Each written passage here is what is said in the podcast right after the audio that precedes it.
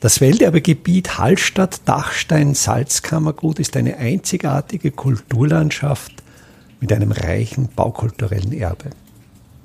Mein Name ist Friedrich Idam und ich stelle Ihnen in jeder Episode einen neuen Aspekt unseres Welterbes vor. Der Hallstätter Salzberg, der Bergbau, ist aus betriebstechnischen Gründen in sogenannte Horizonte unterteilt. Das heißt, es führen horizontal in das Salzlager immer wieder Stollen hinein.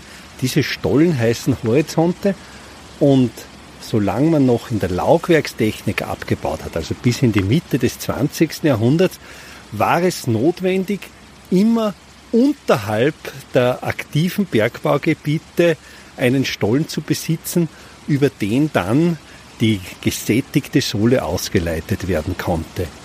In der Mitte des 19. Jahrhunderts war man bereits so tief nach unten gekommen, dass man mit dem sogenannten Maria-Theresien-Horizont, das ist etwa heute dort, wo sich die Fremdenbefahrung, also das Schaubergwerk befindet, nicht mehr auskam. Man musste also das ganze System weiter unterfahren und hier wurde jetzt der sogenannte Franz-Josefs-Horizont angelegt, natürlich nach Kaiser Franz Josef, der damals Herrscher war, benannt. Wir treten jetzt in das Mundloch des Förderstollens an, denn dieser Horizont besitzt zwei Eingänge, links und rechts der Mühlbachschlucht.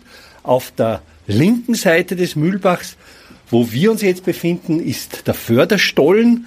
Wir treten über ein sehr kurzes, gemauertes Mundloch ein und bereits nach einer Mauerstärke von vielleicht 80 Zentimetern beginnt hier der gewachsene Kalkstein. Man sieht am Felsen noch die Schremmspuren. Es ist deutlich zu sehen, wie hier wiederum mit dem Eisen geschremmt wurde.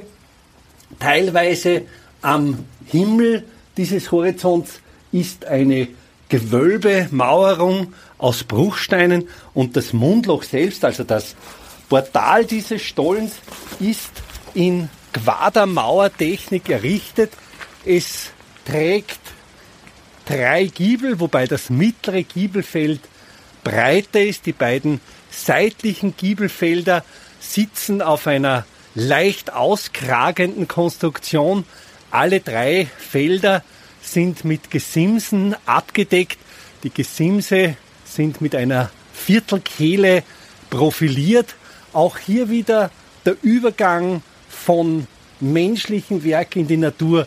Gerade wenn wir die rechte Kante dieses, dieser Mundloch, dieses Mundlochportals anschauen, sehen wir sehr schön, wie hier das künstliche Mauerwerk mit dem Felsen korrespondiert. Es ist oben beim rechten Giebelfeld sogar der Felsen ausgenommen, dass das Gesims des Giebelfelds in den Felsen hineinragt.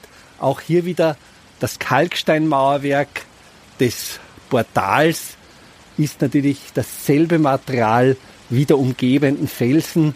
Es gibt einfach diese farbliche Kontinuität, auch die Gewölbeform, das Profil, das Stollenprofils im Mundlochbereich bildet sogar die Natur nach. Es ist jeder zweite Keilstein in einer Rustika-Oberfläche ausgebildet und diese Rustika, also diese grob gespitzte Oberfläche, korrespondiert mit der groben Oberfläche des umgebenden Felsens.